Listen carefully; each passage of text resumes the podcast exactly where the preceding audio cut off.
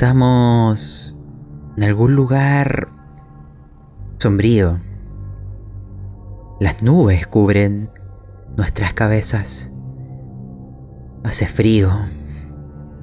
Mucho frío. Pero estamos abrigados. Con abultadas túnicas de negro. Con líneas amarillas.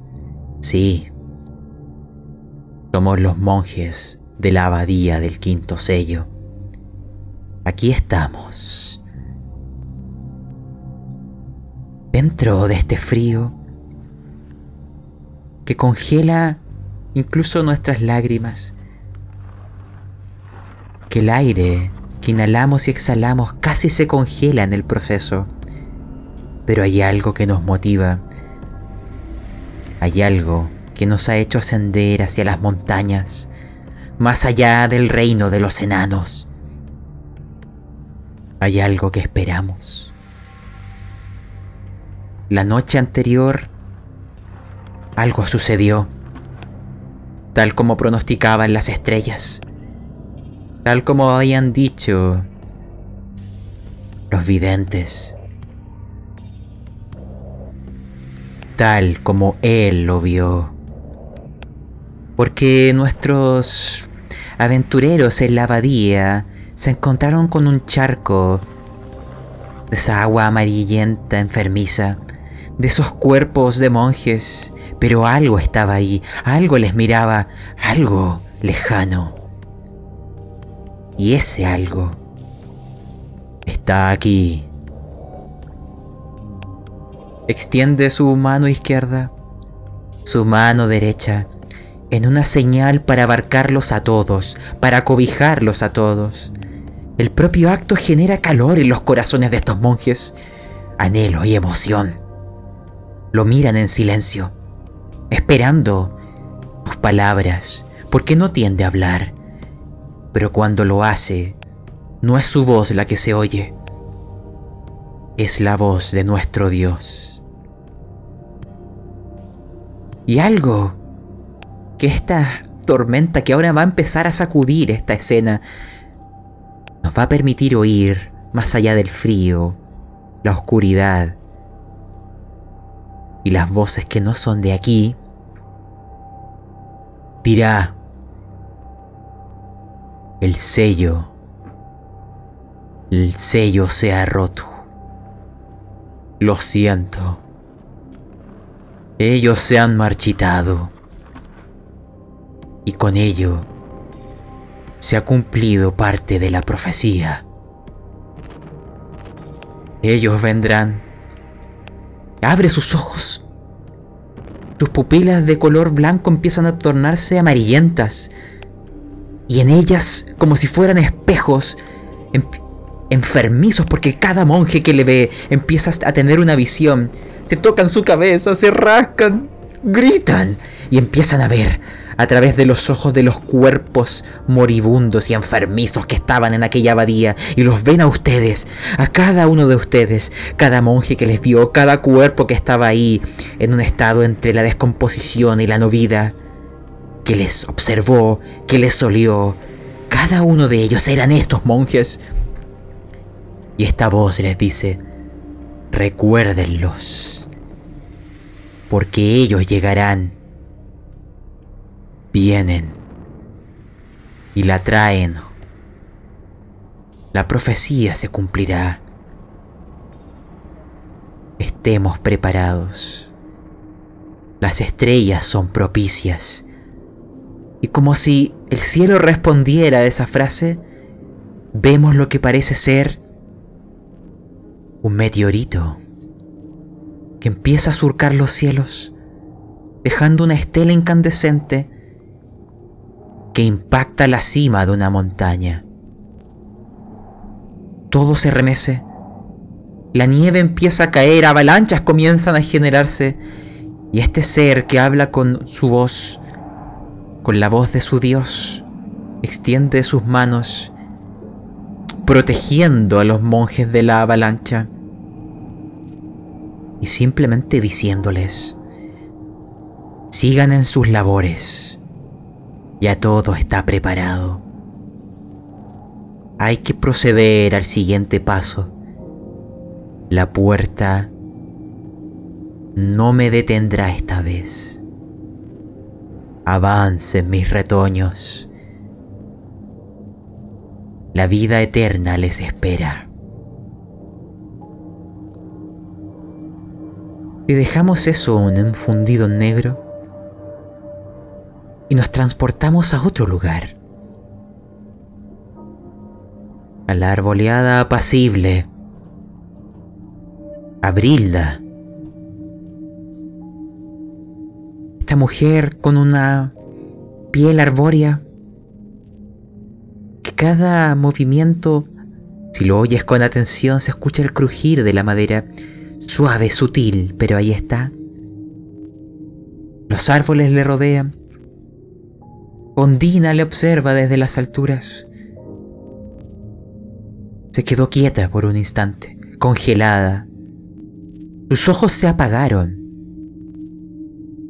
como si estuviera viendo algo en otro lugar, como si su conciencia hubiera dejado aquel cascarón. Y cae al suelo. Ondina vuela rápidamente hacia ella. Los árboles le mandan sus hojas como un cojín para cobijarla y observan en silencio. Ella vuelve a reincorporarse. Simplemente dice, lo he visto. Están ahí, las montañas. Se acercan, se acercan. Se acercan a mí y cae inconsciente. Con esa situación con la que quiero que comencemos nuestra historia en el inicio del tercer arco de Sair y Quintán. Antes de, de iniciar, quiero que nos vayan recordando quiénes son nuestros protagonistas. Porque ha pasado un tiempo, al menos en el mundo real, desde que hemos jugado. Así que mm, quiero partir con Taeros. Recuérdanos quién eres.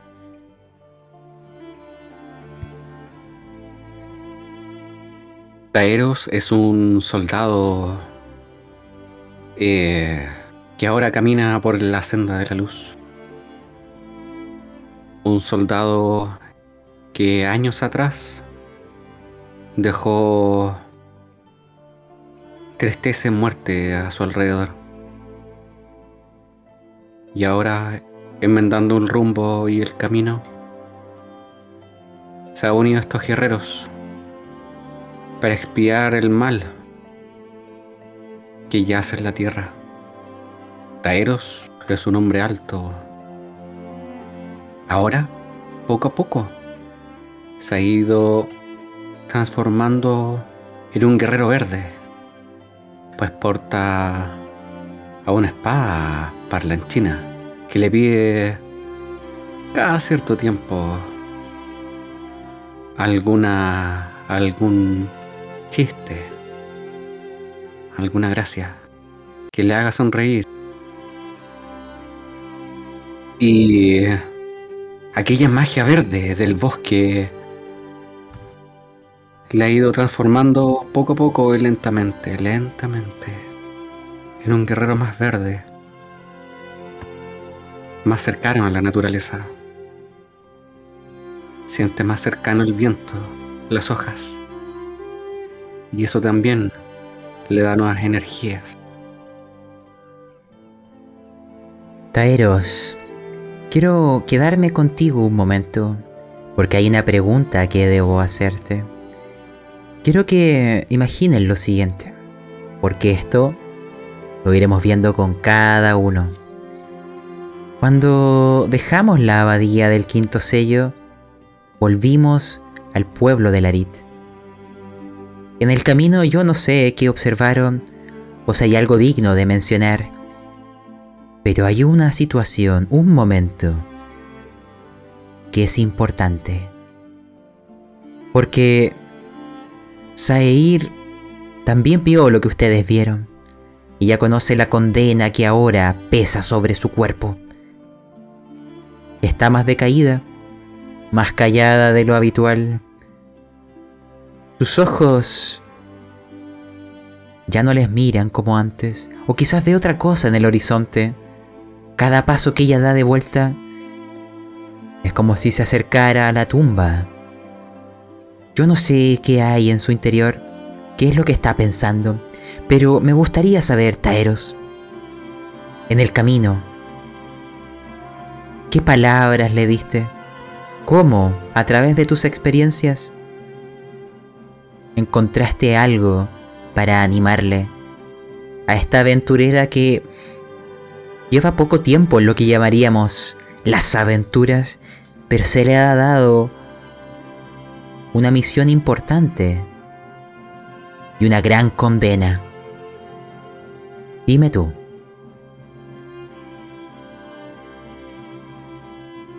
Recuerdo que estábamos junto a una fogata.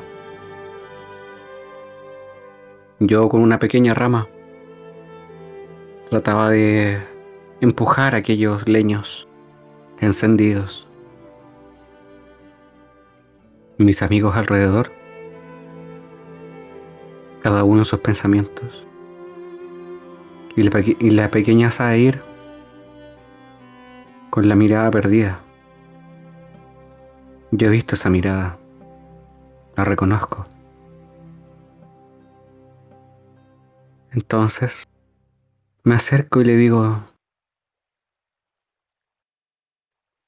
no toda muerte es un fin. Tras la larga noche siempre llega el amanecer.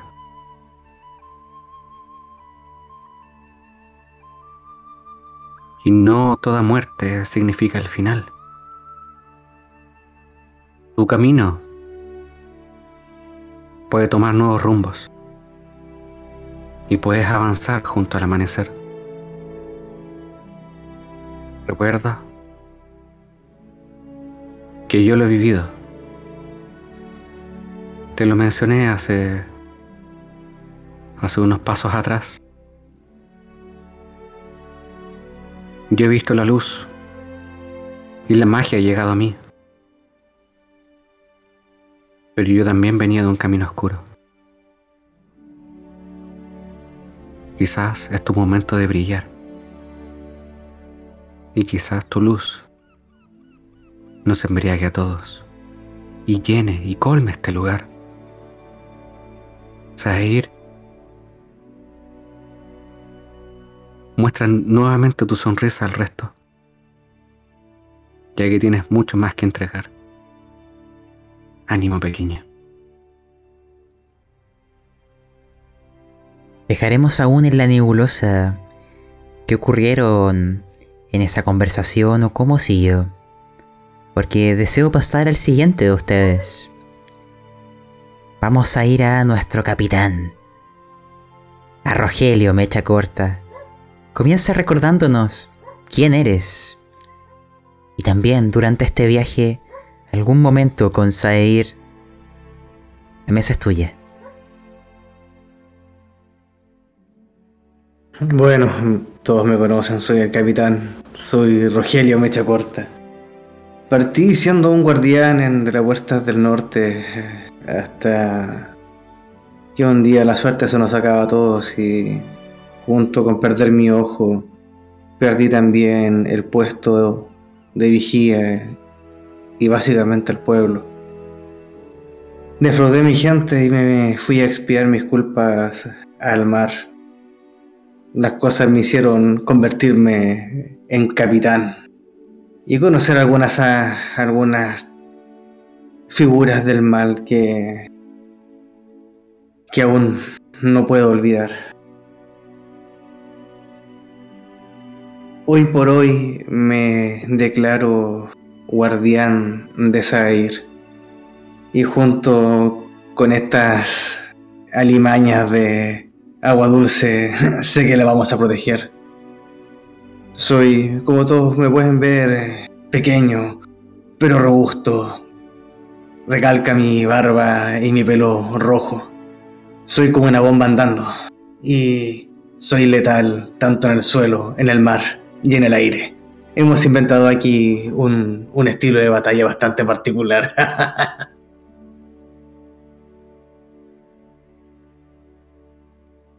¿Y qué le dijiste en el camino, Rogelio? A la pequeña. Sí, no podía esperar otra cosa. Las malas nuevas nunca se reciben bien. Y menos para una niña. Menos para este potencial de todo. La vi, estaba totalmente apagada, caminaba, miraba el suelo, ya no estaba pendiente de mi broma, estaba perdida. Me acerqué y, y hablé con ella. Le dije pequeña, mira, ninguna sentencia tiene que necesariamente cumplirse, siempre hay alguna salida. Y aunque uno esté condenado a muerte, aún puede estar vivo y estar entre nosotros. Te lo digo. En la historia de los piratas. Y sobre todo, niña, no tienes por qué preocuparte. Mientras tengas a tu capitán al lado, nada te va a pasar. Porque no estoy solo. Mírese, esos pelafustanes de ahí atrás. Ellos también vienen conmigo y son buena gente. Los conoces. Ellos también te van a apoyar. Nada te va a pasar. Y te digo, mientras yo tenga mi hacha y tenga mi escudo, y aunque esté en mis manos desnudas, pequeña, a ti nada te va a pasar. Era la esperanza del bosque. Quiero que cada uno vaya imaginándose cómo es que Saeir les mirará, que se verá reflejado en su rostro, que guarde en su corazón las palabras que cree que ella les habría dado en respuesta. Ahora voy a pasar al siguiente de ustedes a Celeborn. Quiero que nos recuerdes quién eres, quién viaja contigo en aquel hombro y además, ¿qué le dijiste en el viaje? Bueno, eh, como ustedes saben, soy Celeborn, soy muy amigo de Taeros de unas aventuras pasadas y hemos hecho buen fiato con el capitán, con eh, un fiato más cercano con la misma Said y con Jones. Me, quien me acompaña en mi hombro y como ustedes pueden ver ya rebosante, un poco más rechoncha, es Lilith. Lilith. Saluda a Lilith y Lilith saluda. Hola maestro. Y... Bien Lilith. Todo bien, ¿cierto? Todo bien, pero no me ha dado muchas moscas en el viaje. ¿Qué pasó? Espérate, deja de trajinarme. Y de trajinarme saco una bolsita y le convido de la mosca de la fruta que a ella tanto le gustan. Gracias. Así que nada, yo vengo desde el concilio de magia, pero en primera instancia yo venía por mi propia voluntad. Vine por mi propia voluntad a aprender nueva, nuevos artes místicos y de alquimia con, con la bruja del bosque. Pero como en la última aventura se han dado vueltas eh, para un tono muy muy oscuro, de color hormiga pasó oscuro en el último dungeon, eh, he preferido de que esta vez eh, mi misión sea, sea informar directamente al concilio de magia lo que está pasando aquí en el bosque. En el bosque y con todos los sucesos que se han ido desarrollando. Y mm, creo que es importante de que el concilio tome carta en el asunto, sobre todo con las últimas cosas que pude de disuadir y pude comprobar yo mismo en este dungeon. Además de este aterrador, aterrador secta que viene, viene con esta deidad demoníaca que nos está persiguiendo. Y por todas estas cosas extremadamente raras que escapan muchas veces al concilio de magia, como es el bolso dimensional del bosque y como es la puerta interdimensional que, que Cerebon jamás nunca pensó cruzar. Así que en esa parada en este minuto está Cerebon, eh, tratando de informarse, de informar, de hacer llegar la información correspondiente y de escuchar algún consejo de, de, su mentor. Y respecto a Zair, eh, le dijo él en su camino cuando la vio baja y le mencionó, le dijo, si te das cuenta, nosotros venimos de la arte arcana, venimos de la mística, de la magia, pero Sair está en tus manos la manera de cambiar tu destino. Nada está escrito, Sair. No te puedes echar a morir porque alguien dijo que tú no lo vas a lograr. Simplemente tienes que volverte más férrea y confiar en todos nosotros. Nosotros no te vamos a defraudar y ni siquiera te vamos a dejar botar en el camino. Nosotros siempre te vamos a acompañar. Sobre todo porque yo sé que eres druida y todos mis amigos ya saben que eres druida. En algún momento te vaya a manifestar, no lo sabemos. Pero ten fe en eso, ten fe en eso de que el tiempo que te están dando no es el límite, no es un tiempo límite, sino puede ser también una luz de esperanza, un cambio radical que se puede venir. Por eso te digo, insisto, tu destino no está escrito y es bueno que tú también lo puedas escribir. Incluso me imagino a Lilith, a pesar de que Saeir no entenderá sus palabras, moviendo sus patitas en algún mensaje inentendible que solo tú, Celebon, podrás entender. Quiero... Pero cuando, Ah, adelante. cuando Lilith se asoma y se mueve, eh, Lilith solamente expresa eh, expresiones de afecto hacia ir por, por ser hembra, ¿cachai? Me, explico, ¿no? Eh, en, la, en la colisión del género. Entonces Lilith está ahí a, a, a férrea con Jones y Zair. Por solamente la conjunción de su género, ¿no? Y hablando de Jones, vamos a pasar a ti. Porque dentro de este viaje de vuelta al pueblo de Larit, recuérdanos quién eras y saber qué pudiste hablar con Saeir en el camino. La mesa es tuya. Hola, eh, soy Jones. Soy la mano derecha de. El pequeño capitán. y. mm, Bueno, tuve que sobrevivir y terminé siendo marina. Más que nada la vigía. Y. En el viaje con Said.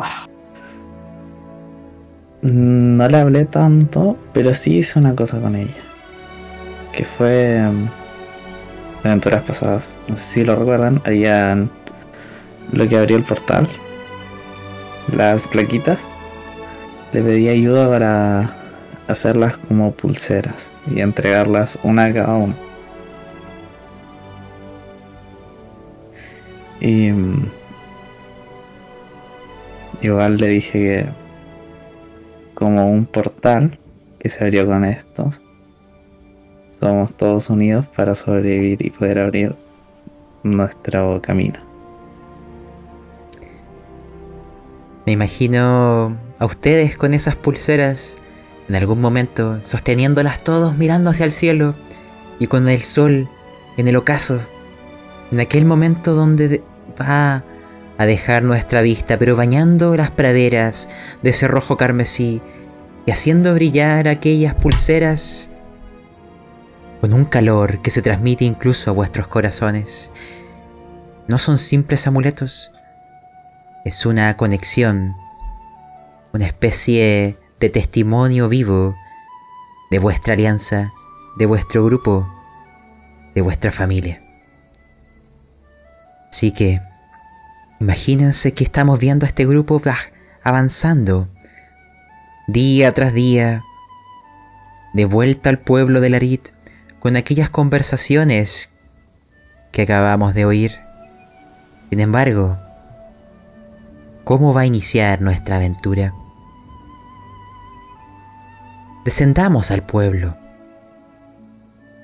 A una, a un lugar que antaño conocimos su nombre, la Posada del Escudero. Imagínense que después de este largo viaje han llegado a descansar, a recuperar vuestras fuerzas, a mandar esas cartas hacia el concilio mágico, a quizás obtener lo que necesiten para el viaje porque las montañas se ven perpetuamente heladas. Vamos a iniciar nuestra aventura abajo en el desayuno, pero quiero darles las siguientes informaciones. Imaginen que cuando se levantaron aquel día, Sair no estaba con ustedes. No fue una sorpresa, ya lo sabían. Ella fue al hogar de su padre, pero desde la ventana de la posada se ve el hogar de Sair y aquella chimenea que empieza a soltar ese humo. La fragua está encendida y Sair ahí se encuentra. Ustedes en el desayuno, hay otra información que les daré, y con ello la mesa será vuestra, aventureros. Recordemos que entre los objetos importantes que obtuvieron de la abadía estaba este libro que copiaron con la magia, que hablaba de ríos, manantiales y todas las masas de agua de la región. Aún queda un ingrediente, un lugar, aquel manantial sin luz, que su lugar, quién sabe dónde se encuentra. Pero en el libro y una persona que está ahí oirán algo que coincide. Porque las personas que regentan esta posada es una enana y su hijo, Shlin y Tali. Y ella oirá vuestras conversaciones. Es común oír a los comensales, interactuar con ellos y quizás ofrecerle un poco más de comida en el intercambio. Y esto es lo que les diré. De vuestra conversación se desprenderá una historia de su infancia, de alguien que aún está con vida y que es posible encontrarla ahí en el reino de los enanos. Ella les dirá, con una mezcla de nostalgia y emoción, porque no es habitual hablar de su gente en lugares tan distantes, que hay un enano llamado Barrek Manto de Dragón, que hace muchos años exploró toda la región, los bosques, las praderas, los ríos, los manantiales, cartografió todo este lugar, algo impropio para los enanos, aquella ansia viajera, sus pies nunca se contentaron con estar bajo la piedra, él añoraba los pastos, las brisas, los bosques, las llanuras, ahí donde hubiera algún lugar, de seguro, Barrick Manto de Dragón pasó por ahí. Ahora ya está viejo, pero el rey de los enanos, Garin Forja Brillante, le ha dado en honor a todo su trabajo de su vida un lugar donde estar en su periodo de vejez, en este momento donde es una luna menguante. Pero él, si hay alguien que conozca el lugar que buscan, ha de ser él. Por otro lado, en vuestro libro mencionan masas de agua ocultas en algún valle recóndito en las montañas. ¿Eso es lo que tienen? ¿Ese es el último ingrediente? No sé cuánto pese hoy para ustedes o qué significa realmente, porque Brilda...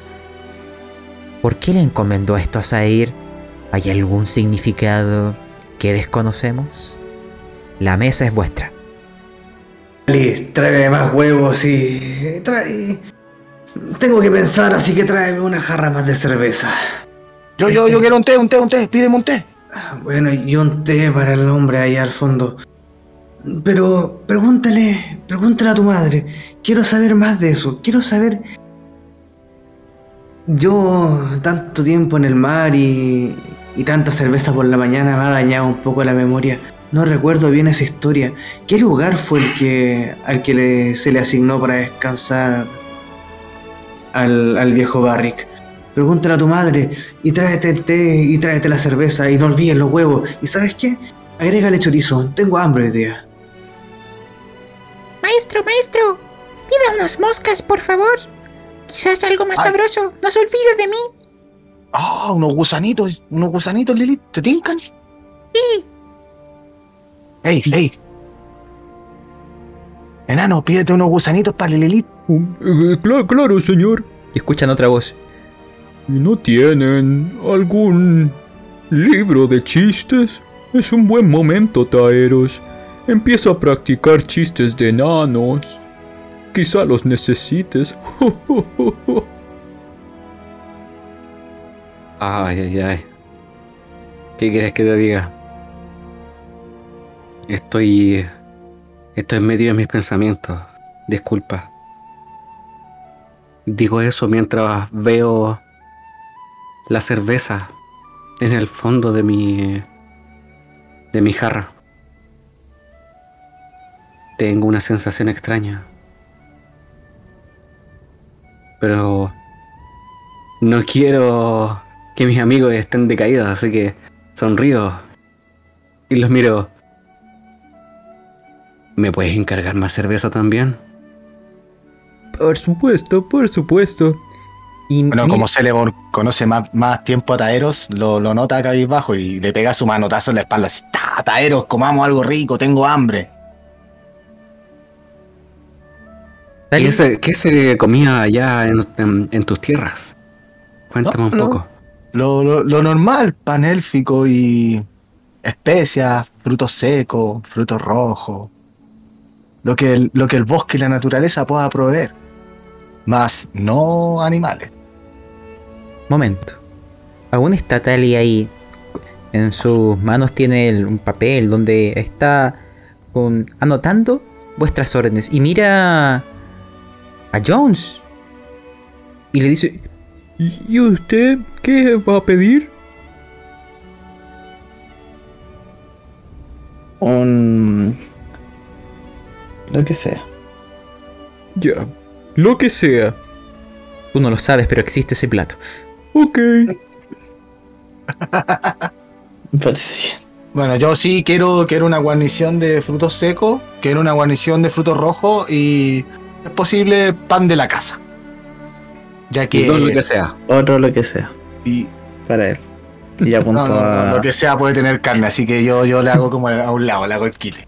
En resumen pequeño, llena la, llena la mesa de comida rápido, por favor, y tráeme mi cerveza, que necesito pensar.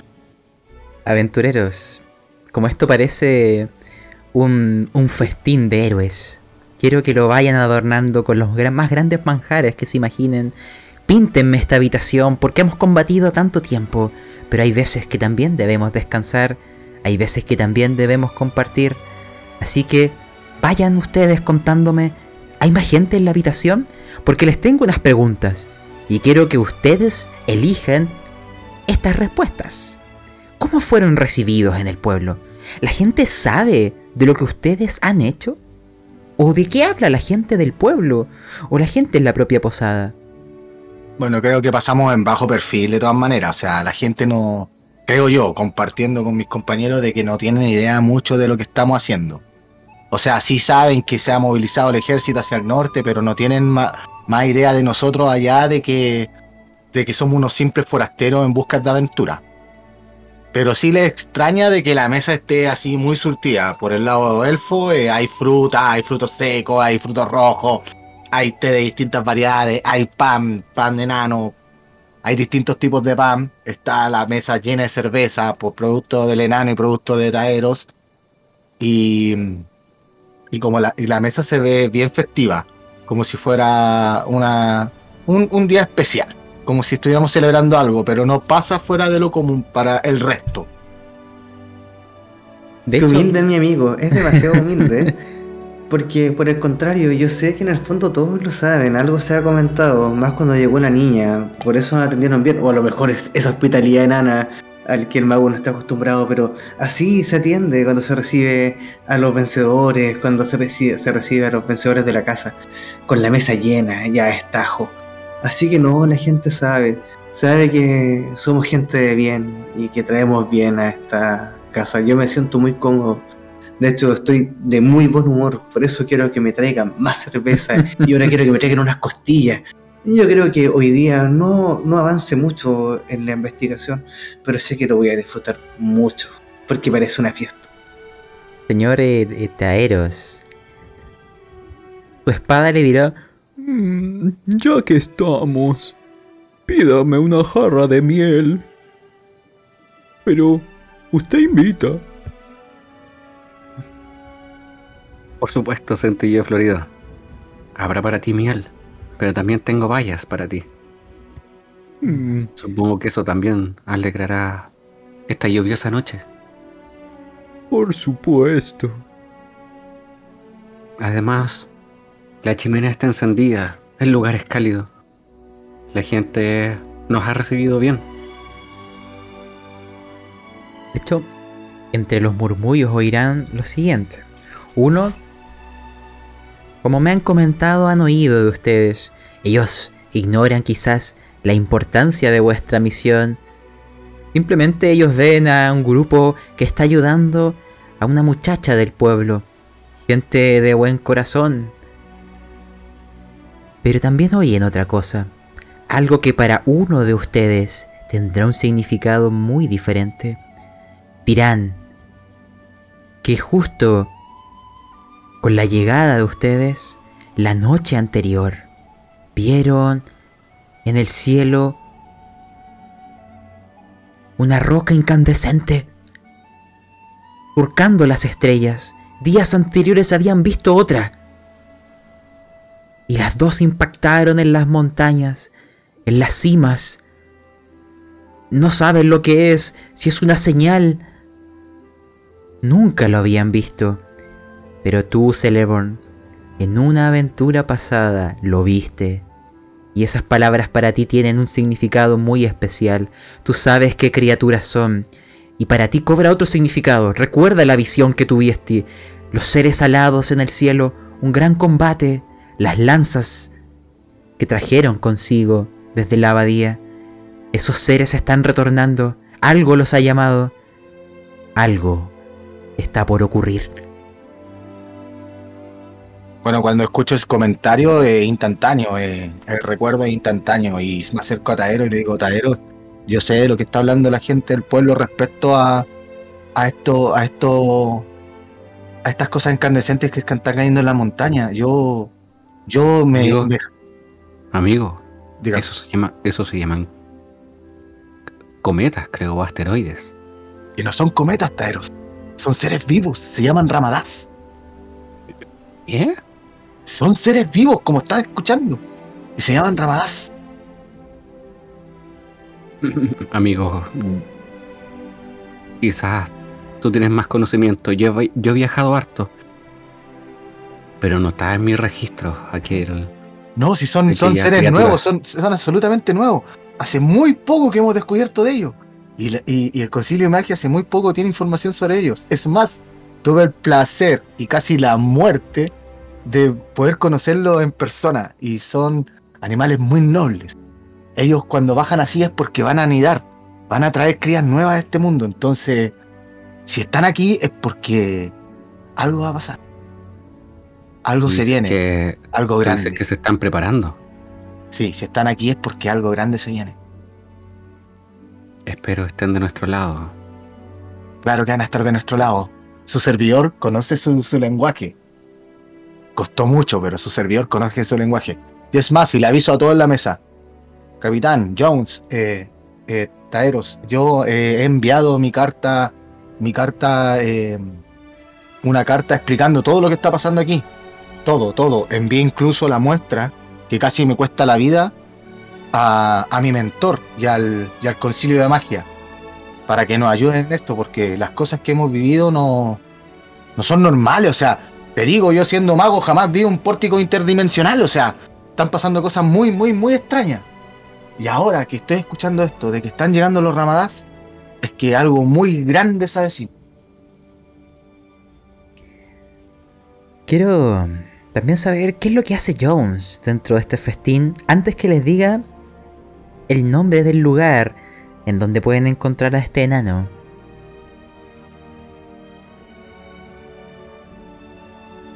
La verdad, Jones está agobiada por tanta gente. Entonces toma, después de un ratito, toma, llega su lo que sea, lo toma y sigilosamente se va. ¿Te retiras a tu habitación o dejas la No. posada? Al techo. El techo. Me gustaría ver aquella escena, Jones. Porque yo sé que aquel lugar más cercano a las estrellas es el mismo que ocupabas en el barco cuando tus pasos estaban en el mar. Dime, ahí, escuchando toda la gente abajo, el murmullo, viendo las luces de las casas a tu alrededor, como una pequeña constelación, la cual tiene en el cielo una contraparte mucho más majestuosa. Incluso, imagínate que tú verás ahora otro de estas rocas incandescentes. La verás con tus propios ojos. Parece que vino desde las estrellas. Se impactará en las montañas. ¿Qué hay en tu corazón, Jones? ¿Qué hay? Porque en algún momento tu visión también pasará por el hogar de Saeir, quien no está aquí festejando con ustedes. Dime, En un principio hay tranquilidad. O sea, como ese seguridad y mm, de estar como en un lugar cómodo. Pero a medida que va observando su entorno, se empieza a preocupar porque Zair aún no vuelve.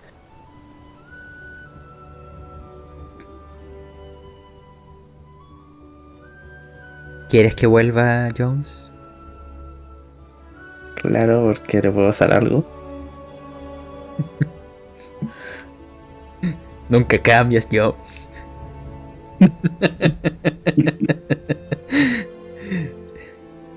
Los de abajo. Les contaré el, el lugar. De hecho, Tali dice... Sí, es un lugar muy conocido. Es el reino bajo montaña. El reino de los enanos. Yo no lo conozco, pero mi mamá me trajo de chiquitito de allá. Me ha pasado mucho. Oh, han pasado muchos años. Yo me he criado prácticamente entre humanos.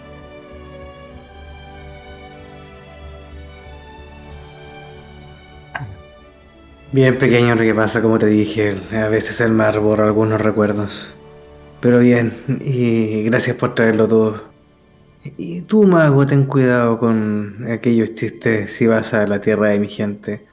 Ten por seguro que lo menos que te van a hacer va a ser patearte las canillas.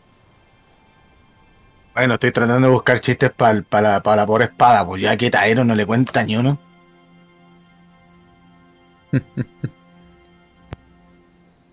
¿Tú sabes, amigo, dónde van las pulgas cuando mueren? No, amigo Taeros, ¿dónde van las pulgas cuando mueren? Al purgatorio.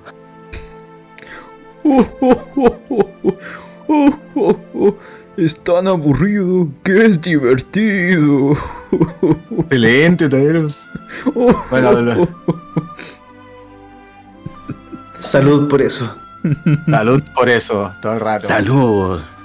Salud. Entonces, quiero que se queden con esto como si fuera una imagen, una fotografía en movimiento. Una cámara dando la vuelta alrededor de la habitación de esta mesa con el festín de los héroes. Riendo, bebiendo, descansando sus cuerpos, pero más aún sus corazones. Y arriba en el tejado, Jones, en aquella soledad que usualmente busca, que le reconforta, pero oyendo las voces de sus compañeros, le imagino quizás esbozando alguna sonrisa. Y con ello, quiero que ese telón vaya oscureciéndose y que avancemos en el tiempo. Cuando ya el festín ha acabado, cuando ya la bebida ha terminado, cuando la lluvia empieza a cesar, cuando la noche empieza a retroceder y ustedes de sus camas comienzan a abrir sus ojos. No sé en qué estado se van a levantar. No les haré tiradas, ustedes pueden decidirlo. Pero es de mañana. Suenan las aves y las personas y están en vuestra habitación. Y aún no sabemos qué pasará con Saeir. Díganme, ¿cómo es vuestro amanecer?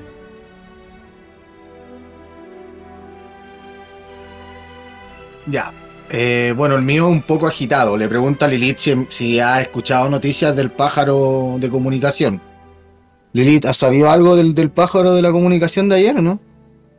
Eh, No, he, he estado trabajando en, en la túnica, maestro.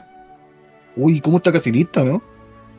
Mm, Me queda falta un poco de tiempo, pero se llevará una gran sorpresa. Excelente, Lilith. Excelente. Bueno, te, te- Cerebon se levanta, se lava la cara, como buen elfo se peina su pelo amariconado que tiene con, con 100 peinas por un lado, 100 peinas por el otro. Y ya está listo, porque él la noche anterior solamente bebió té.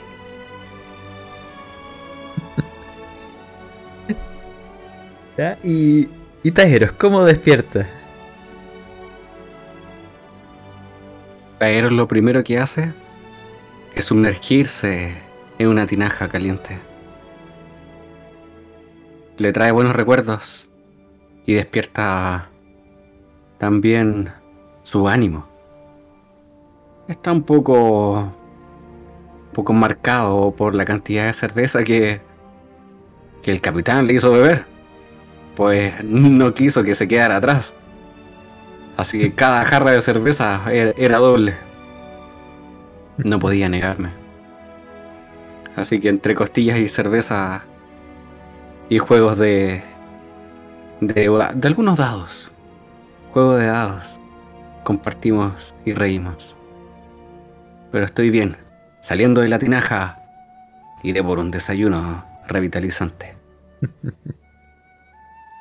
Señor Rogelio, dado que lo citaron, como mala influencia parece. Como él.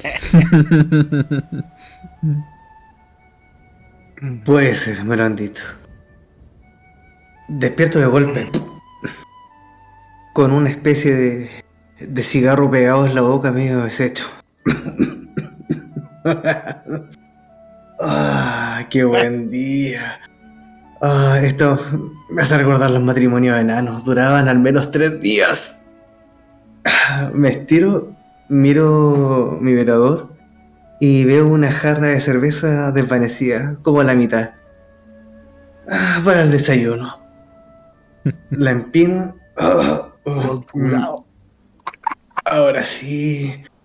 Voy al baño, me mojo la cara eh, entre los aros que tengo, el pelo cayendo, la barba toda media mezclada, que parece un, una bola de pelo desmarañada. Me acomodo y me siento fresco como una lechuga, como presto a seguir.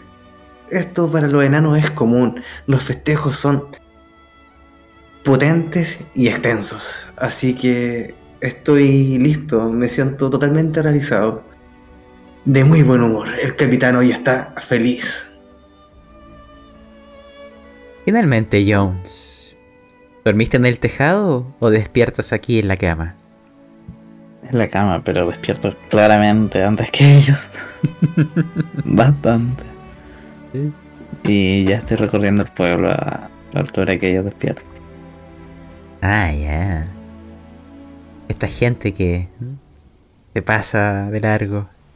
Una pregunta que he olvidado hacerles. Estas lanzas que encontraron en la abadía. ¿Y dónde las tienen?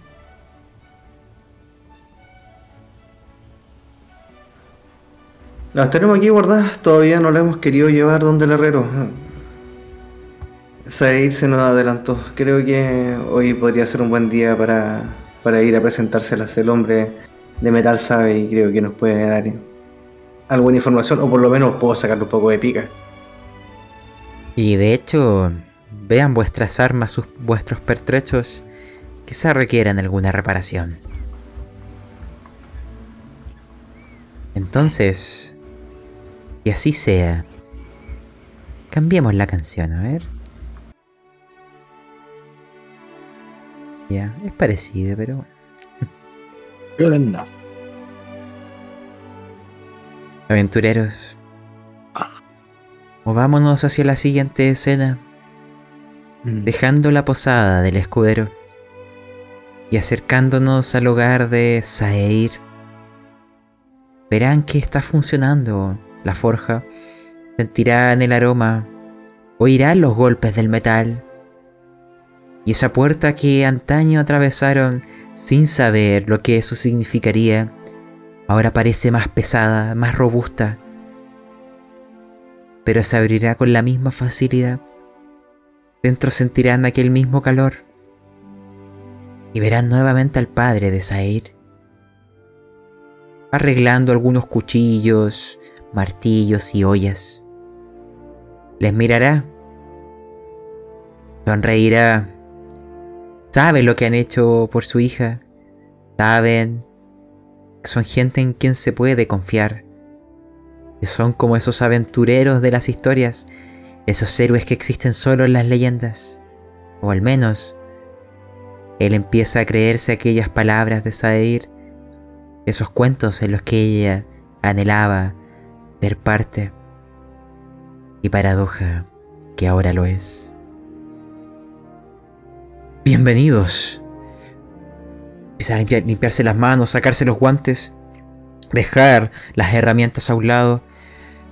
Ah, Hace tiempo que no nos veíamos. Quiero se acerca a cada uno y les toma las manos. Muchas gracias por cuidar a Zair. Muchas gracias por, por cuidar a mi hija.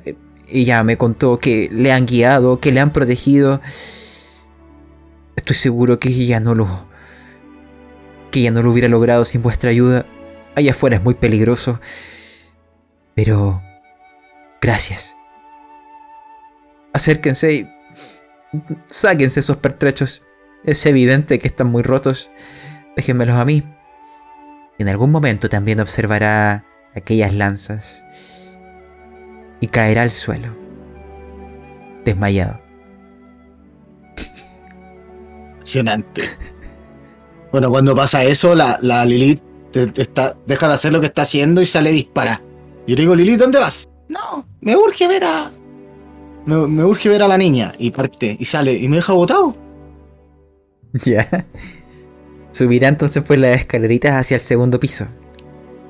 Mientras tanto ustedes abajo, su su padre ha quedado inconsciente. Bueno, yo me acerco y le ofrezco lo mismo que le ofrecí a Zaire en un momento para despabilarlo. Y como que vuelve en sí. Uy, eh, Tranquilo, maestro, tranquilo, tranquilo. No, no, a poco. Es Lo que, tomo del hombre, lo levanto. es que por un momento creí haber visto... Y la ve de nuevo. No se desmaya una segunda vez, pero diablos que estuvo cerca. Ah, Y se empieza a incorporar y, y- y se acerca gateando a ellas, a mirarlas. Les dice a ustedes, ¿de, de- de dónde han sacado esto? ¿Cómo llegaron a sus manos? Ya no deberían de existir. Y le yo le hago el gesto, le hago el gesto a- al capitán. Capitán, Maestro Herrero, la historia es larga. Quizás no nos vas a creer de dónde lo trajimos. Cumplimos con traer a tu hija. Nunca pensé que el viaje nos llevaría a esos páramos, pero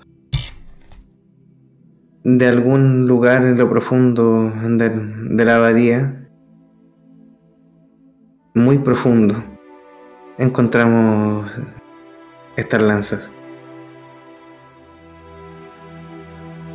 Encontramos no tan solo esas lanzas, señor. También un gran mal. demasiado grande para mi gusto. Tú lo has dicho. Tú lo has dicho. Póngase de pie, señor. Pero sí, yo lo, estoy tomando, yo lo tengo tomado, así que lo levanto, lo levanto así con el brazo por debajo y lo levanto. Él, saliendo del choque inicial, se sienta y le dice, algo de eso me dijo Zair. Y vuelve a ver las lanzas. Pero parece que no exageraba lo que me contó. Pensé que eran simplemente ella tiende a exagerar las historias y, y parecía demasiado fantasioso. Empieza a decirles que le, dejen sus, sus armaduras, sus armas, que él les ayudará con ello.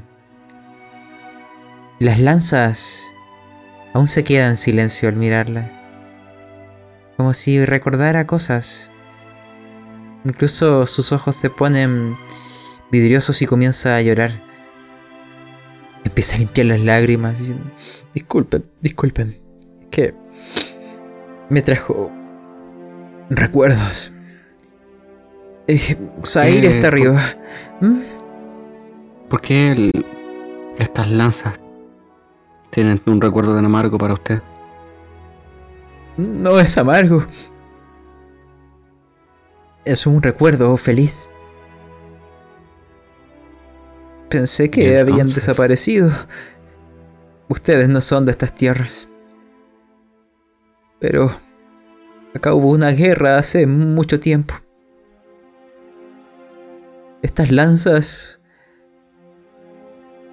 las ocuparon los héroes, los jinetes de dragón. Mi maestro la forjó. Habían desaparecido en la guerra. Decían que eran indestructibles. Tenían la capacidad de atravesar el corazón de un dragón. Yo no los vi, no había nacido. Pero mi maestro me los contó. Aquellas bestias aladas y los jinetes. Aquellas lanzas apuntando hacia el sol. Aquel combate en el cielo. De solo imaginarlo. Me hierve el corazón de emoción. Son estas. Yo vi los diagramas y esa es la mano de mi maestro.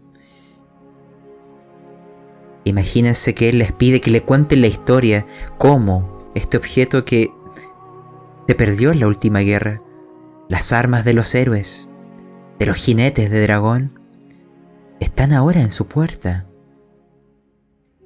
Ustedes pueden resumir esta conversación si quieren. Como decir, ¿qué le cuentan de vuestra aventura? ¿Le cuentan de lo que vieron? ¿Ahí de esas memorias que no fueron suyas sino del pasado? ¿Cuánto desean contar?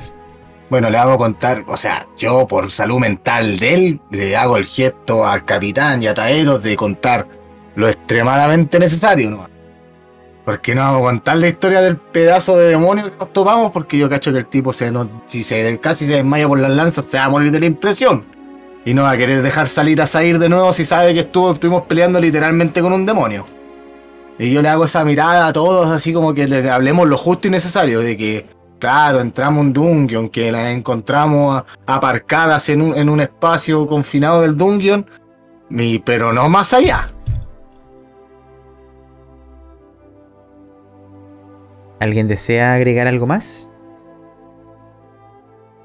Ante la cara un poco estupefacta y, y como que no, no tragando todo de, del herrero, lo miro y digo, bueno, hay que ser honestos.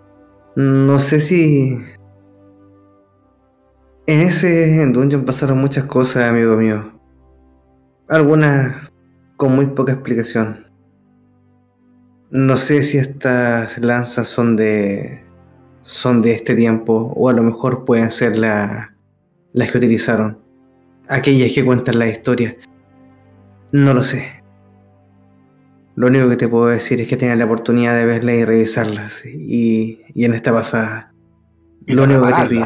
Y de repararlas, porque lo único que te voy a pedir es que nos des toda la información que pueda darnos. Porque este viaje tiene que continuar. No solamente necesitamos que reparen nuestros pertrechos, nuestras armas, sino que también est- estas armas. Porque al parecer son demasiado importantes, lo veo en tu cara. Sea valioso. ¿O no, Taeros? Él siente. ¿Aeros, deseas decir algo? ¿O Jones?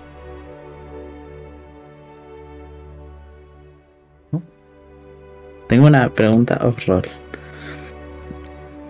¿Fue una mirada de Cerebon?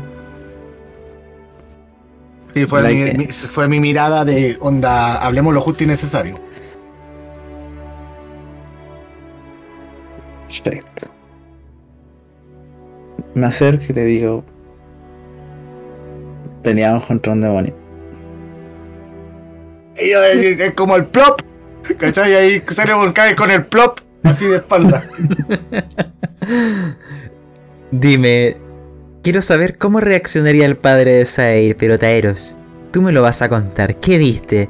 ¿Se desmayó? ¿Gritó? ¿Se impresionó? ¿Qué ocurrió? Su rostro inmediatamente fue de sorpresa. Y luego de terror. Pues jamás pensó que tal mal pudiese albergar allá en aquellas cavernas. De sus ojos. Casi salía fuego. Cerró su puño. Yo me interpuse en la puerta. Y iba a entrar. Y lo tranquilicé, le dije, tranquilo, puedes revisar las armas, por favor. Necesitamos partir luego. Pero Celeborn mira con esa mirada de que la cagaste a, a.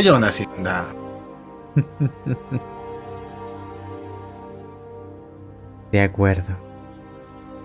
Imagínense que en aquella conversación él empieza ahora a rememorar todo lo que le contaba Sair y empieza a darle otros matices, empieza a entender que lo que ella parecía exagerar quizás era al revés, le estaba quitando intensidad.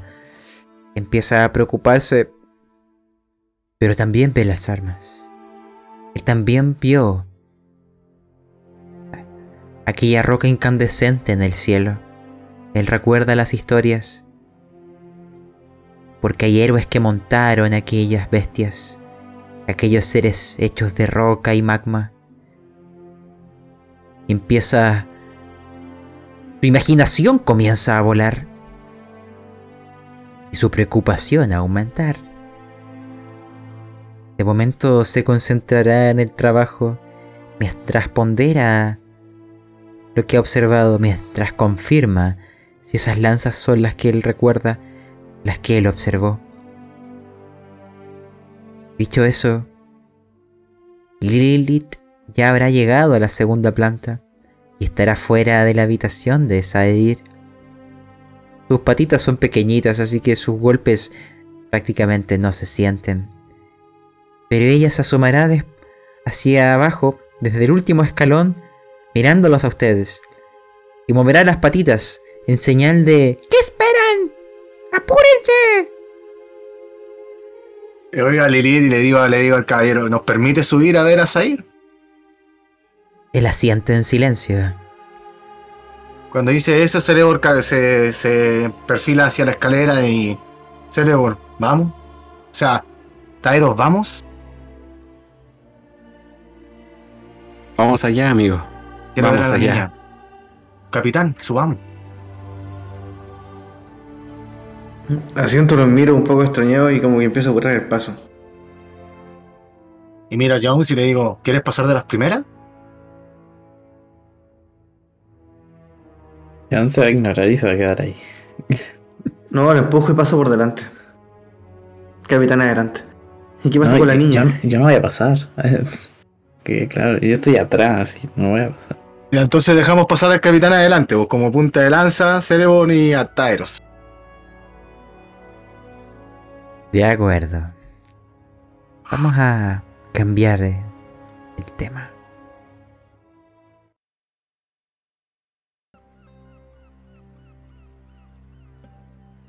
Quiero que ustedes me vayan pintando la habitación de Zair.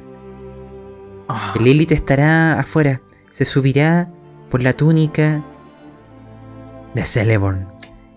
Y desde ahí, como si ella estuviera guiando un barco pirata, moverá las patitas como diciendo, ¡Adelante!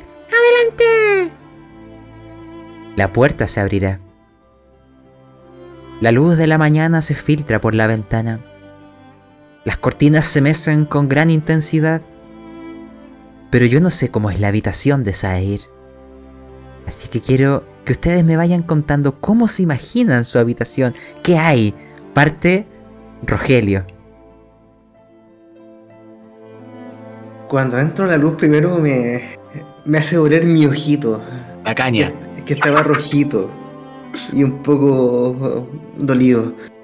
Pero cuando logro volver a enfocar es, es maravilloso, es como...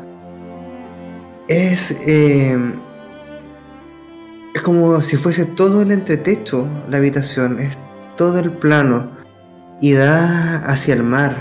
Es maravilloso porque es de vidrio y están las ramas de los árboles por entre medios, como si fueras parte del ambiente, como si estuvieras en los árboles mirando hacia el mar. Es súper luminoso, abierto, todo de madera. Es como una guardilla. Está a la entrada y todo de madera. Hay muchos libros, algunos mapas, eh, algunos símbolos que el mago podría descifrar. Hay lectura de todo. Es como si este piso, o sea, no es que, es este piso es de ella. Es la punta del barco, mirando un mirador, es un mirador de, de la naturaleza, del mar, de, las, de los árboles. Es. No sé, es como un sueño. Ya, yo lo que veo, eh, veo su, su tocador donde están sus brazaletes puestos en el tocador, su espada corta, al lado de su tocador está como esa especie de para colgar ropa, ¿cachai? Que es como un, un monito, medio monito, y están colgadas sus cosas y ella está solamente como con una túnica cruzada con un, con un, con un cinturón de, cuero. Y lo que puedo ver que su cama es de madera, no es de esas camas amplias, pero es como esas camas típicas coloniales con velos, ¿cachai?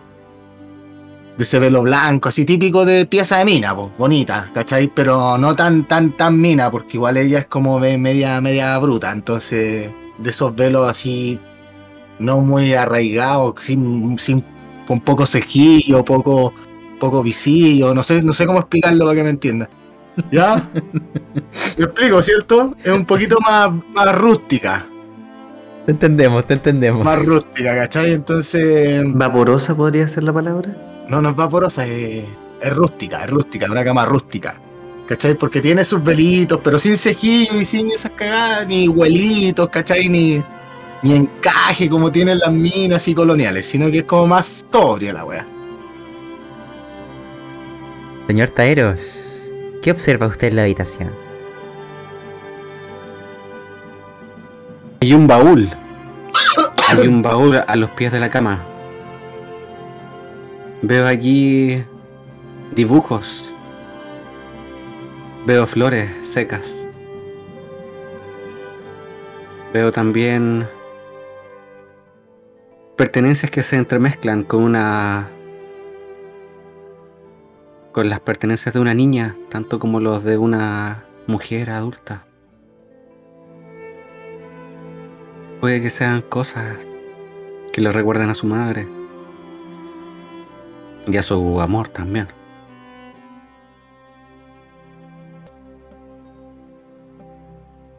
Finalmente, Jones, una pregunta. ¿Por qué no decidiste subir? Quiero saber qué pasa ahí en tu interior.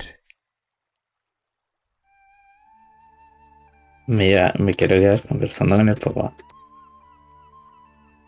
De acuerdo. Volvamos ha- hacia arriba, a la habitación de Zair y después veremos qué ocurre aquí abajo.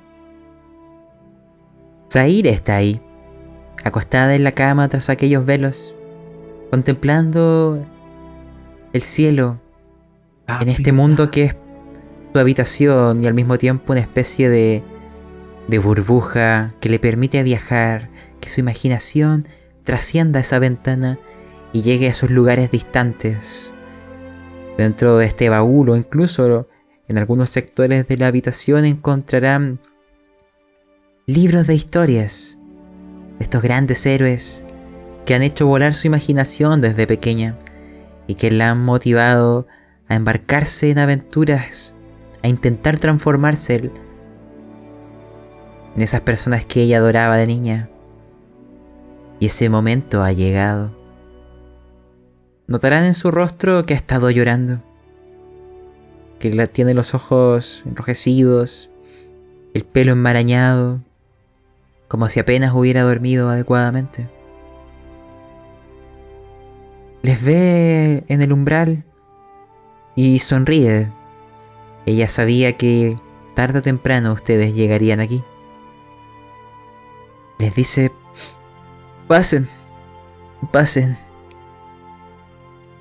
Mira también la ausencia de Jones. Y vuelve a sonreír. Porque ya ha empezado a conocerle.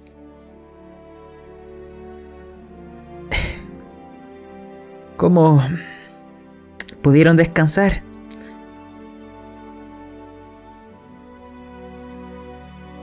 Bien, pequeña, tú sabes. ¿Cómo disfrutamos los enanos? Lo pasamos muy bien. Quizá ellos son muy blandos, no están preparados, pero fue una gran velada. Hasta aquí se escuchaban aquel holgorio. Quizá por eso me costó dormir. Bueno, Lilith la ve y Lilith me mira y salta hacia ellas. Y la recorre así por todos lados, como haciéndole cariño. Celebon la mira con mucha paciencia y ternura y le dice, ¿pero tú estás bien?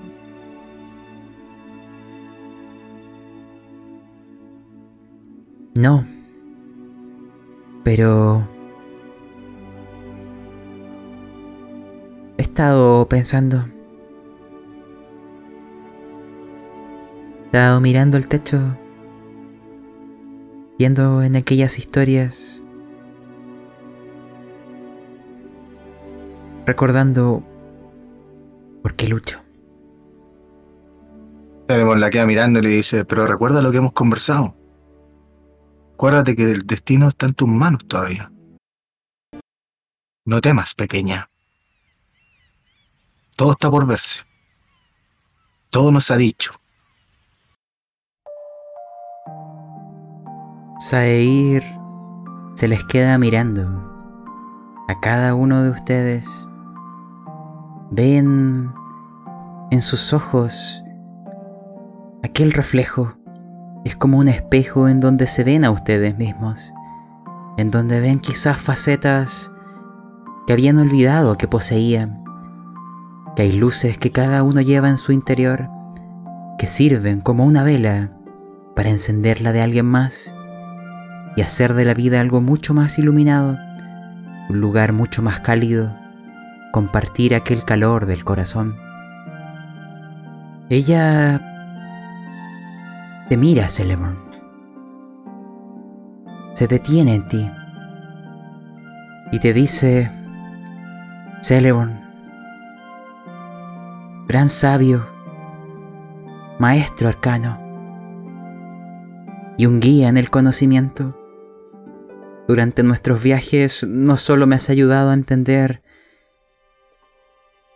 qué es lo que puedo llegar a ser, sino que me has instruido y tus palabras siempre han tenido aquel desafío para que yo pueda seguir avanzando. Tienes ese aire a un maestro, pero alguien que no resuelve los problemas por mí, sino que me insta a solucionarlo por mí misma. Te agradezco todo lo que has hecho por mí. Nuestro contacto no ha sido mucho, pero tu ayuda ha calado profundamente en mi interior. ¿Y qué decir de la pequeña Lilith que se ha ganado mi corazón? Ella en algún momento se detiene a mirar por la ventana y una brisa entra y mueve sus cabellos dorados. El reflejo del sol del ocaso tiñe la habitación del carmesí. Y ella se detiene ahora en el siguiente. Te ve a ti, Taeros, el paladín. Te dice, Taeros, a lo largo de nuestros viajes lo he entendido, en aquellas palabras llenas de bondad. Portas un gran dolor. Hay algo que siempre has escondido. Todos tenemos nuestros secretos. Pero sé que te hace sufrir. Sé que ahora no solo me ayudas a mí, sino al resto Sé que buscas cambiar lo que antes fuiste. Sé que en el sacrificio que a veces intentas someterte, porque te he visto salir al frente, te he visto recibir el daño por nosotros. Buscas que el resto viva en paz y alegría. No te transformes en un mártir, Taeros. Todos te necesitamos. Pero aquella bondad y autosacrificio son dignas de un aventurero. Finalmente mira al último de ustedes en la habitación.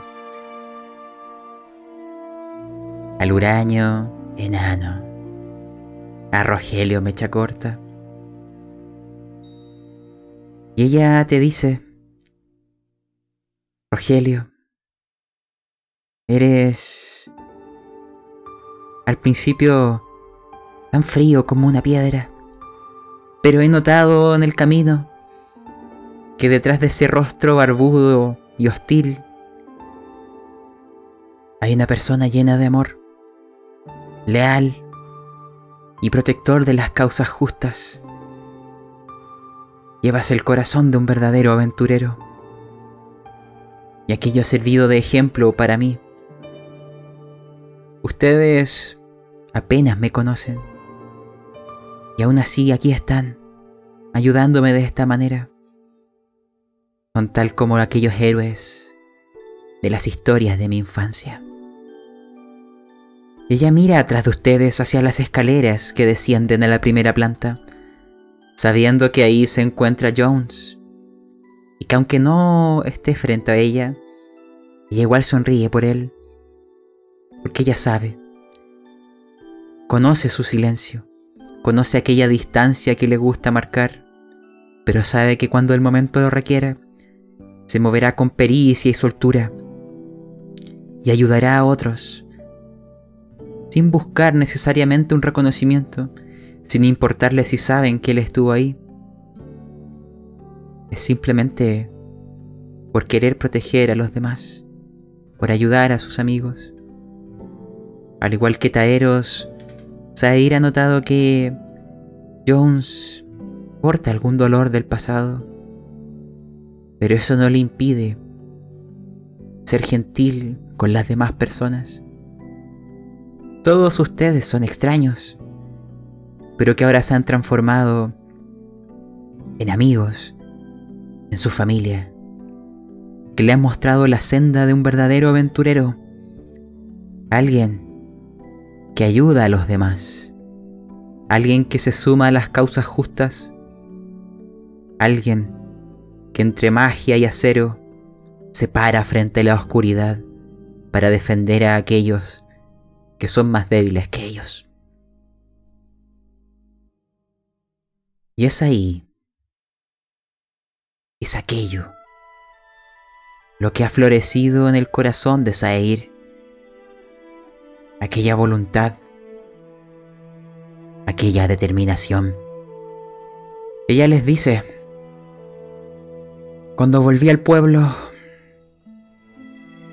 vi las calles, las casas, era todo tan familiar pero a la vez tan distante. Sentía como que no perteneciera aquí, como que mi pequeño mundo se ha expandido tanto que me siento ajena en mi propio hogar. Porque temo, temo por ellos.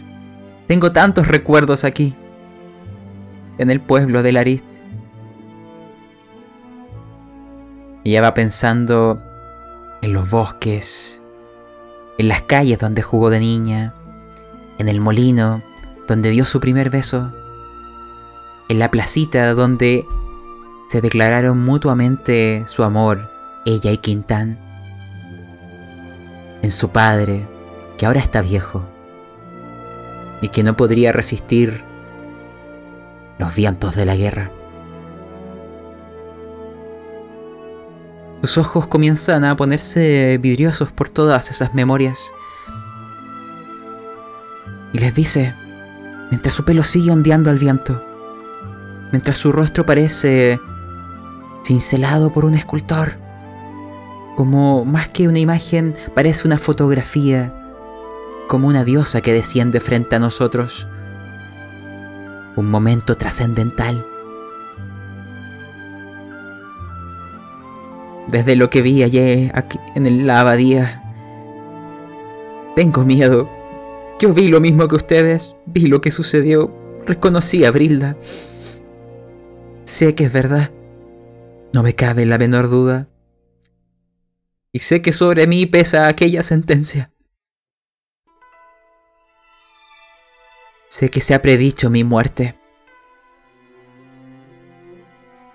No les diré que... que no he parado de pensar en ello. Sin embargo, y mira al pueblo. Esta es mi gente, mi familia, mis vecinos, mis bosques, mis arroyos. Yo crecí leyendo historias de aventureros. No sé si sean ciertas o puras fantasías. Pero hicieron de mi infancia algo mágico. Y ahora esa decisión ha llegado ante mí. Siempre en esas historias los grandes héroes se veían enfrentados a calamidades sin precedentes. Y yo siempre deseé transformarme en una heroína, en ser una verdadera aventurera. Ahora el juego se volvió real. Ustedes, mis mentores, maestros, hermanos, mi familia. Yo también me alzaré. No retrocederé cuando es mi turno de convertirme en una verdadera aventurera. No dejaré que aquella sentencia controle mi destino. Incluso si he de morir, prefiero hacerlo luchando por mi gente. Y no aquí, encerrada. Mira en la mesa los brazaletes que les dio Brilda. Ahora es posible ver el diseño completo. Antes mencionamos que parecían unos osos atacando hacia el frente. Lo que no vimos es lo que hay detrás. Son sus crías, pequeños ositos, siendo protegidos por uno más grande. El símbolo de un aventurero. Alguien que se alza para proteger a los más débiles. Y eso es lo que ella hará. Iré con ustedes. Esta es la razón por la que los aventureros se embarcan en historias que no saben cómo acabarán. Pero esta aventura no está escrita. Y aunque encuentre mi final y mira hacia las montañas, lo haré como una verdadera aventurera. Alza la mano y se ve aquel brazalete que todos ahora portan con aquellas piezas obtenidas de la abadía del quinto sello. Su mano se ve extendida con los cinco dedos.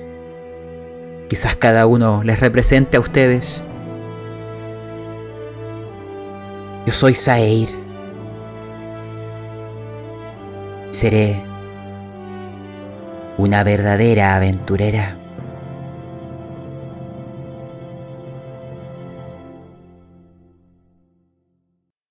Pequeña, no podía esperar menos de ti. Sabes que cuentas con nosotros para apoyarte en lo que necesites. Vamos a hacer no solamente tu espada, tu hacha, tu escudo y tu magia. Lo seremos todos. Vamos a estar allí. Y... Sé honesta, pequeña. Hiciste todo esto para demostrar que hiciste la tarea y que no tienes incluso hasta los mapas donde vamos a ir te gusta el dramatismo, no sé. Y me pongo a reír y, le empiezo a, cerrar el ojo mientras me echo hacia atrás. pequeña. Eres. Eres grande. Guíanos. Nosotros vamos a hacer lo que tú necesitas. Cuando termina. Dale, no, dale. Cuando termina de hablar el, el- el capitán, yo le, le digo, como dijo el capitán, y le extiendo el báculo y digo, mi báculo va a estar a tu servicio. Así que, Taeros. Y miro a Taeros para atrás.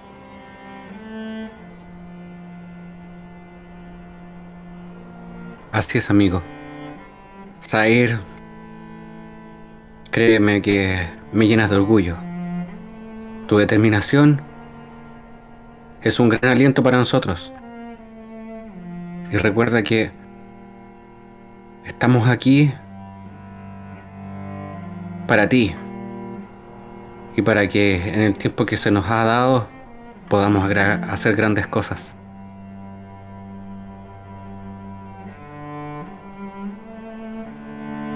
Está todo dicho, entonces le digo a Zair. Tienes, Ahora- un escudo, tienes un escudo y un hacha. Tienes una espada mágica y un corazón noble. Y tienes mi magia y mi sabiduría. ¿Qué más puedes pedir? Cuatro cabezas para poder saber qué le vamos a decir a tu padre ahora. Oh, un sí. modo que no pifie, o sea, Ella les dice, yo me encargaré de mi padre. Ven que en su mirada la determinación no solo ha vuelto, sino que arde con un fulgor mayor que el de mil galaxias. Ya no parece esa joven dudativa. Hay otro aire que le envuelve. En su interior ella ya lo sabe. Esto ya va más allá de lo que ella deseaba. Incluso el amor que siente por Quintán, ella entiende que palidece frente al riesgo que amenaza a toda la región. Que su egoísmo no es lo que lo motiva. Que su amor es solo una más de las piezas de este puzzle. Que ella lucha por reencontrarse con él, por ayudarle. Pero esa no es su única motivación. Ya dejó de serlo. Ella ahora lucha por los demás. Por su padre por sus abuelos, por sus vecinos, por las tierras donde se crió. Y porque este lugar hermoso lo siga siendo. Que otras, como ella, puedan crecer llenas de amor, de cariño, en tierras lejanas a la guerra. Ella ahora se siente como tal, como una verdadera aventurera, como alguien que lucha por los demás. Y con esa determinación es con la que se levanta, como si un velo cayera, como si un huevo se abriera y naciera algo. Ella les dirá, ya no siguiendo tras sus espaldas, sino dando la iniciativa.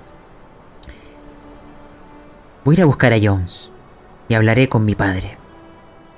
Empieza a tomar sus cosas, sus brazaletes y una mochilita que ya estaba lista para viajar dentro de ese cajón que describió Taeras.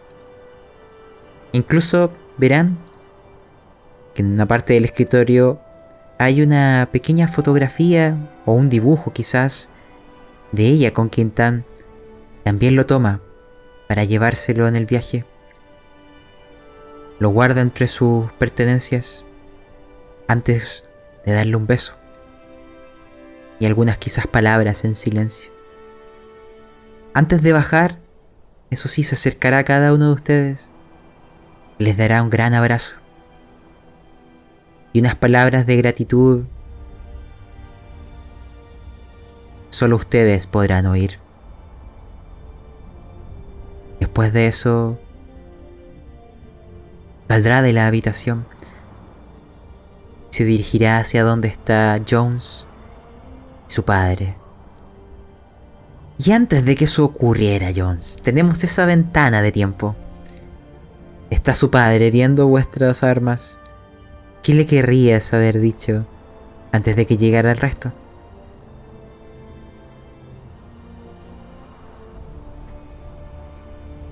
Eh,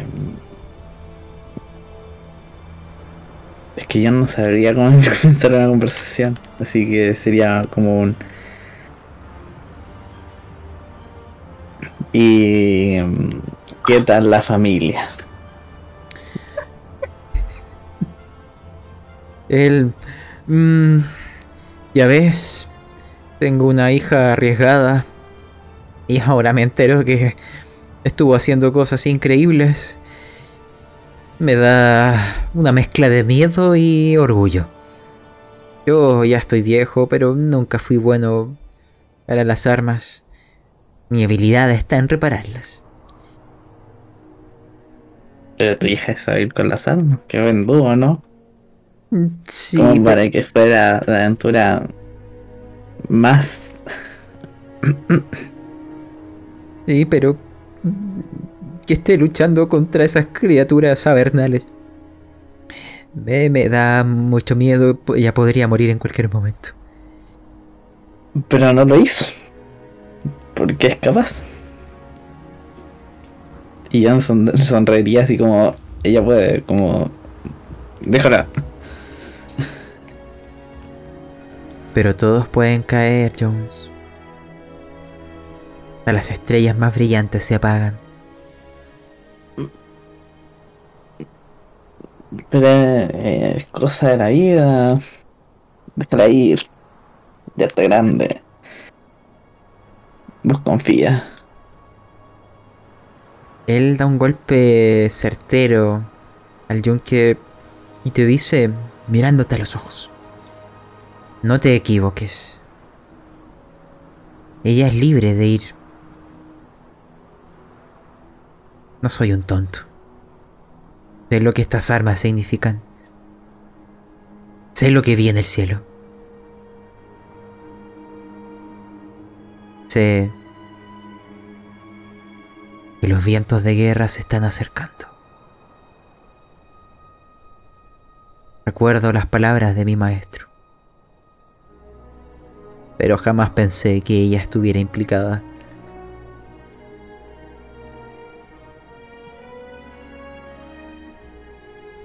Son cosas que pasan de repente pasan qué cosas y tiene que salvar el mundo qué sé yo puede pasarlo a cualquiera o no mayoritariamente no pero Él se ríe nomás. Ya, él entiende que le estás intentando apoyar a Saeed, levantarle el ánimo, decirle que no es tan peligroso. Él sabe que es todo lo contrario. Pero también entiende que ya no puede retenerle aquí. Que si ustedes están aquí, que si el cielo ha mostrado aquellas señales, que si han traído aquellas armas, él va completando el puzzle. Por ende, él simplemente te dice, ella es libre. Solo espero que vuelvan. Me gustaría ayudarla si pudiera. Lo único que puedo hacer es reparar esto para que queden como nuevas o incluso mejores. Ya estoy eso es viejo. ayudarla Y él simplemente sigue golpeando y golpeando. Y voy a decir aparte tengo esto y le muestro el, el amuleto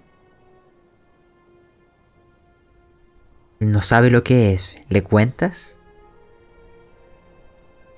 A contar, va a meter la pata, ¿no? Al menos lo pifio. Tanto. Le Voy a decir, esto es una cosita que me dieron que te puede ayudar un poquito de la muerte. Les digo que te salva y Para sea, entender, Jones, ¿tú deseas entregárselo a Saeed? así es. Que así sea. Imagínense que es en ese momento en donde del segundo piso viene Saeed junto al resto del grupo. Se reúnen aquí, bajo el calor de la fragua. Zair te mira, Jones. Sonríes, ella sabía que estarías por aquí cerca. Sabe que a pesar del silencio y las distancias, eres una persona que vela por el resto. Incluso lo que me acabas de decir es parte de aquello. Todos ustedes son importantes para ella. Mira a su padre. No hay palabras, no hay necesidad de convencerlo. Ya se habló lo necesario. Mientras ustedes estaban de juerga, acá hubo una conversación.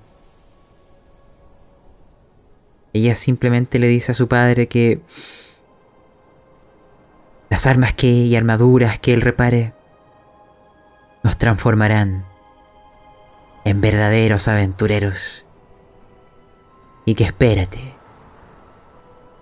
cuando vuelva, mi nombre será conocido y aquellos libros llevarán mi historia. Ustedes notan que ella les está dando más notoriedad como para hacerle sentir a su padre seguridad. Pero parte de ella quiere creer que así será. Me gustaría que fuéramos cerrando aquí. Con el sonido del yunque, con el calor de la fragua, con la determinación de Zair,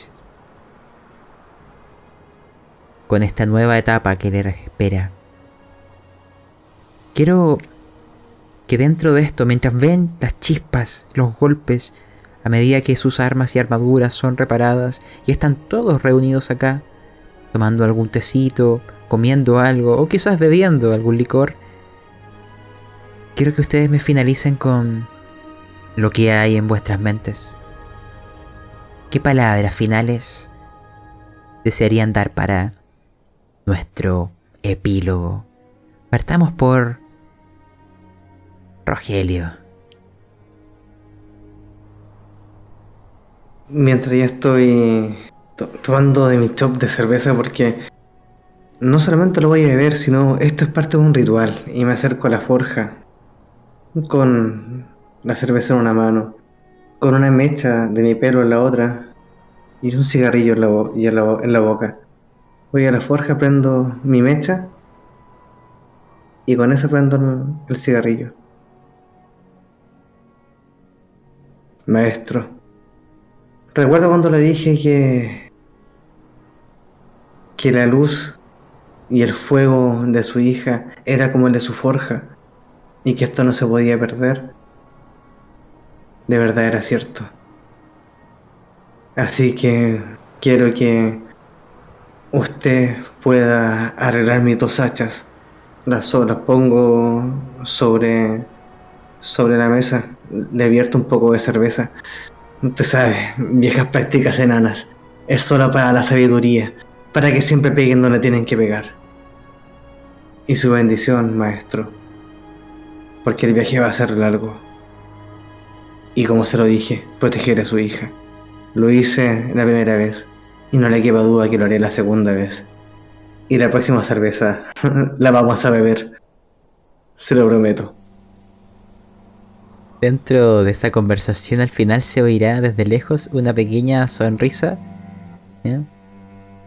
una risa y una voz como de Y logras achuntarle. tu propio escudo zarigüeya y una burla distante.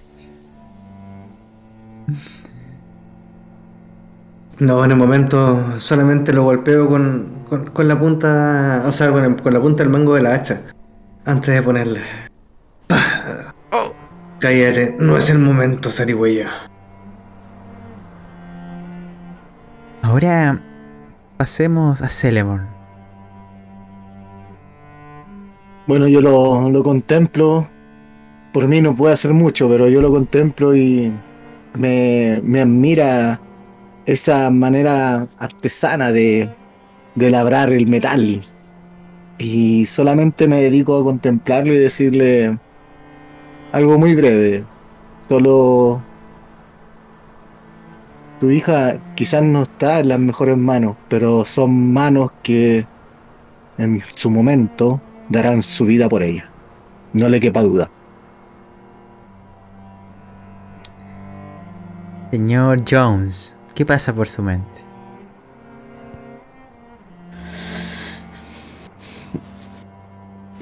La verdad, John se está pensando en cómo entregarle el, el coso, el amuleto, sin decirle como... Te puedes morir, toma. Quizá llegue el momento. Ya lo descubriremos. Pero la intención es lo importante de este instante. Señor Taeros, Confíen en nosotros. Confíen en nuestra voluntad. Miro a cada uno de, del grupo. Aquí entre todos seremos una gran punta de lanza, tal como las que su maestro forjó, señor Herrero. Nosotros seremos esos jinetes. Vamos a ir. Nuestro destino está adelante. Que nuestros pasos nos lleven. Vamos allá, que la montaña nos espera. Eh, Vamos amigos. como escena final, dentro de esas conversaciones y pensamientos, imagínense a Saeir tomando una de las lanzas de dragón, levantándolas sobre su cabeza. Las llamas de la fragua hacen que todo su rostro y su, y su arma se tone de un color carmesí, como si estuviera envuelta en sangre. Pero luego las llamas se perturban y el color comienza a cambiar. Y ella ve en aquella lanza las historias de antaño, pero ustedes cuando la contemplan a ella levantándola en el aire, el aire que la rodea, el rostro que tiene, la mirada que posee, les hacen sentir que están viendo a una persona de aquellos cuentos de aventureros, de aquellos héroes de antaño que quién sabe si existieron realmente. Pero parece como si hubiera sido esculpida para este instante. La viva determinación de dejar atrás incluso o enfrentarse a su destino. Con miedo, pero al mismo tiempo con la determinación de ayudar a otros. Vamos saliendo de aquella casa. Cerremos la puerta para que el calor de la fragua no escape. Y elevémonos hacia las alturas. Demos un último vistazo al pueblo de Larit. Demos un último vistazo hacia los kilómetros a la arboleada apacible. Y contemplemos hacia la distancia a las montañas, el paso de roca afilada que nos espera, las lejanas puertas de roca hacia el reino de bajo montaña, y más allá, mucho más lejos, las tierras baldías. La aventura nos lleva hacia las alturas, y las estrellas dejan caer rocas incandescentes. El tiempo ya dirá qué significarán. Y con eso vamos a concluir este episodio, aventureros. Un episodio en donde no lanzamos ni un solo dado. ¡Wow! Qué dura Está así. Así no pifian más. Ya, y dale con la weá. Uh, que andáis simpático, weón. Eh, bueno, para... Si quieren dejar sus palabras finales, no sé qué les pareció esta especie como de interludio. Está antes de el comienzo. Master, te faltó el spoiler de hoy. Oh, verdad. Oh, de verdad. veras, sí. Ya, que Verdad. diga el spoiler primero. De ahí hablamos. Ya, de acuerdo. El spoiler de hoy era. mm, Esta aventura la estamos jugando en el servidor de frecuencia rolera. Se llama Saeire Quintan. Es de la editorial Perverso de 20. Este es el tercer arco, el comienzo del mismo. En la descripción de este audio eh, hay un enlace no solo a nuestro Instagram por si nos quieres seguir, sino a eh, las listas de Spotify e Evox con las aventuras según sistema de juego. Por ejemplo, tener todo vieja escuela en una sola lista. También hay otros podcasts que te recomiendo, el de Frecuencia Rolera, La Cueva del Loco y El Gnomo Rolero. Y dicho eso, les paso la voz a ustedes. ¿eh? Pronto estará el podcast del J Mecha Corta. Oh, de veras, va a venir el podcast Sí. del J Mecha Corta, weón, buena. Cosas que sé yo. Son spoilers, son spoilers aquellas cosas. Es- spoiler Eh, alert. Sí, spoiler. Oye, pero respecto a la, mm, a la sesión de hoy día, no hubo ningún dado, pero puta que estuvo bueno. Era justo necesario ese momento de fogata y, un poco mm, hacer la introspección de, de cada uno y ver la proyección también de, de la pequeña, de la historia, de lo que va a pasar, eh, darle un poco de ese, de ese sabor hum- humano al, al momento. Creo que fue preciso, era para afiatar lo- los lazos y, y ver que todos tenemos todas las fichas puestas en la pequeña. No, estuvo bueno. Necesitábamos acercarnos emocionalmente Bueno, a pero seguir cada se- uno. se comentó eso en un momento y creo que se logró. Se logró. Ese era el cometido, de que todos, desde un punto de vista, o sea, de tanto el punto de vista del enano, como del mortal, como de la ladrona, como del elfo, estamos todos afiatados hacia ella. po. O sea, en este minuto Zair en el centro de nuestro pequeño universo. Sí. O sea, por consecuencia, pero sí. ¿Cachai? Entonces igual encuentro que igual este es como la calmante de la tormenta. Eso mismo. Eso mismo. ¿Cachai? no? Sí. Entonces, no importa que tire los dados que tire, weón, pero es la calmante de la tormenta. Yo creo que pasó un poco colado, pero lo que se comentó al comienzo del episodio, de esos monjes en medio de las montañas, algo está pasando. No, pero es que cuando los cabros, yo les comenté a los cabros sobre los ramadaces y si están cayendo es por algo también, o sea, igual va agarrado de. Va todo ya, ya va, estar- va estar todo tejido de, o sea, va todo apretadito ahí ya de. Y lo que pasa es que igual tengo los nervios de saber qué va a decir mi, mi mentor después de recibir la información que envié. Vamos a descubrirlo. Oh, ¿Cuándo jugamos de nuevo? La- el próximo año. Ya estoy cachando esta weá. Esta weá la jugamos el próximo año. Qué buen pesimista, weón. Debería ser la otra semana. Eh, pero bueno, Debería ser. ¿Viste? Ya partimos con weá. Debería ser la próxima semana, ¿viste? El próximo año. Yo apuesto 10 lucas que jugamos el próximo año, weón. Hombre, No, pues, weón. Ah, No, pues, sí. El 20, ¿Ya? el 20 sesión de mm, Ryutama. eh, no, no, eh, vamos, a- vamos a mantener eh, este arco. Ah, ya. Recuerden, sea, que, la- recuerden que la aventura de Ryutama la voy a mover al sistema Gran Limbo y que la voy a reescribir y por lo tanto tengo que pensarla de nuevo. Ah, ya.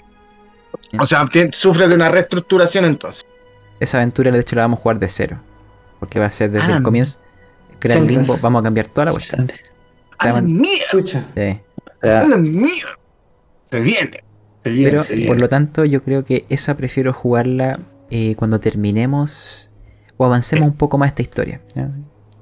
No, porque así como se ve, es como, porque ahora falta, falta ese, ese, ese flashback que vamos a jugar de, de, de Tintán, de Quintán.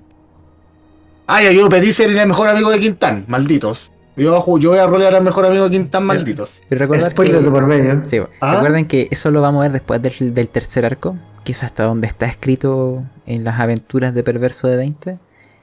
Y de ahí en adelante ya veremos lo que ocurra. Pero de momento voy a cerrar la grabación acá. Y eso, me despido. Muchas gracias por seguir esta historia. Y No, que está bueno. Bueno.